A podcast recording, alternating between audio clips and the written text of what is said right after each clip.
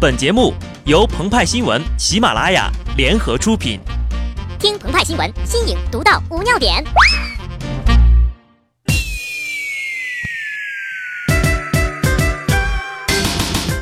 本文章转自澎湃新闻澎湃联播，听众朋友们，大家好，我是机智的小布。在我八十公斤之前，未曾见过什么刀山，但没想到猪生当中最难翻越的是洪水。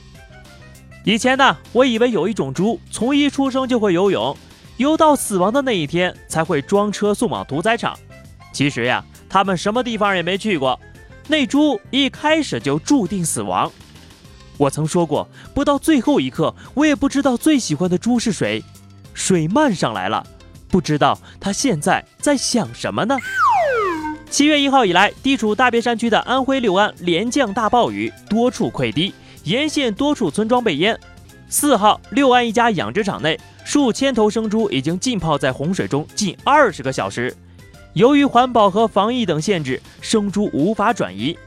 留守场内的员工在撤离前最后一次涉水走进了猪舍，与自己精心饲养的生猪挥泪诀别。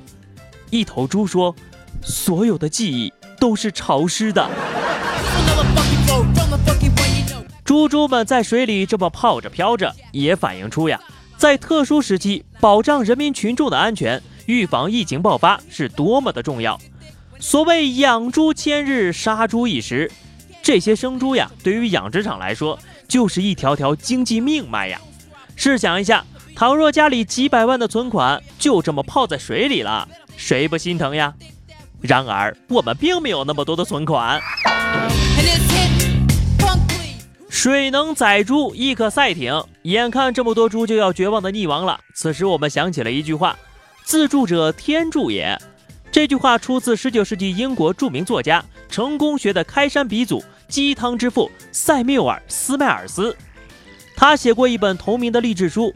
具体要怎么助呢？五号开始，安徽一家企业以及疾控防疫人员赶到了现场，开始对生猪展开营救。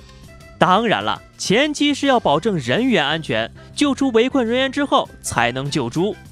鹏鹏觉得吧，从“救”这个字当中就可以体现了洪水无情，人有情的精神了。目前，企业员已经陆续把育种母猪和公猪转移到了位置较高的圈舍，八十公斤以上的生猪运走屠宰，八十公斤以下的小猪转到附近的另一个养猪场。八十公斤以上的猪就不干了，Excuse me。你管这叫救吗？读到这儿啊，不少网友会觉得这是一条暖心的新闻，又暖人胃的新闻。所以有时候呢，人就是理性和感性的矛盾综合体。看着自己亲手接生养大的猪被活活的淹死，满满的于心不忍；但救出来之后往屠宰场一送，又是满心的欢喜与慰藉。因此呢，归根结底啊，这救出来的是人民群众的劳动财产。宰杀生猪也是为了防止发生疫情，可谓是一举两得了。网友就说了：“一只猪死在水里毫无价值，还会导致污染。只有成为了肘子、培根、回锅肉、肥肠粉、糖醋排骨等等等等，才能够彻底的升华。”至于猪的心情，你会跟肘子、腰花、炒肝、大肠讨论他们的心情吗？然而呀，让人担忧的并不仅仅是以上。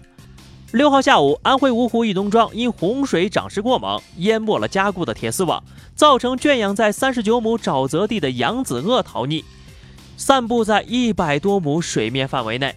逃逸情况发生之后，农庄第一时间向上级报告，组织人员向群众宣传扬子鳄的生活习性、活动规律、防范措施等等等等。目前呢，周边群众情绪稳定，未引起恐慌。而且呢，扬子鳄已经抓回三条了。也许是六安的猪泡在水里时间太久了，这味儿呀一直飘到了芜湖。鳄鱼们一个个饥肠辘辘，冷不丁的就爬了出来，顺着味儿就去了。但毕竟呢，人命关天，鹏鹏和派派也希望周边群众能够注意防范，不要轻易靠近未知水域，谨防意外伤害。连日以来呀，长江中下游等地遭受的洪涝、风雹、滑坡、泥石流等自然灾害，已经造成了多地的人员伤亡、财产损失。生猪被困、鳄鱼出逃只是其中的几个插曲，还有更多的群众等待救援，家园等待重建。在为他们祝福的同时呢，请大家关注澎湃新闻官网，将继续为您直播防大汛相关情况。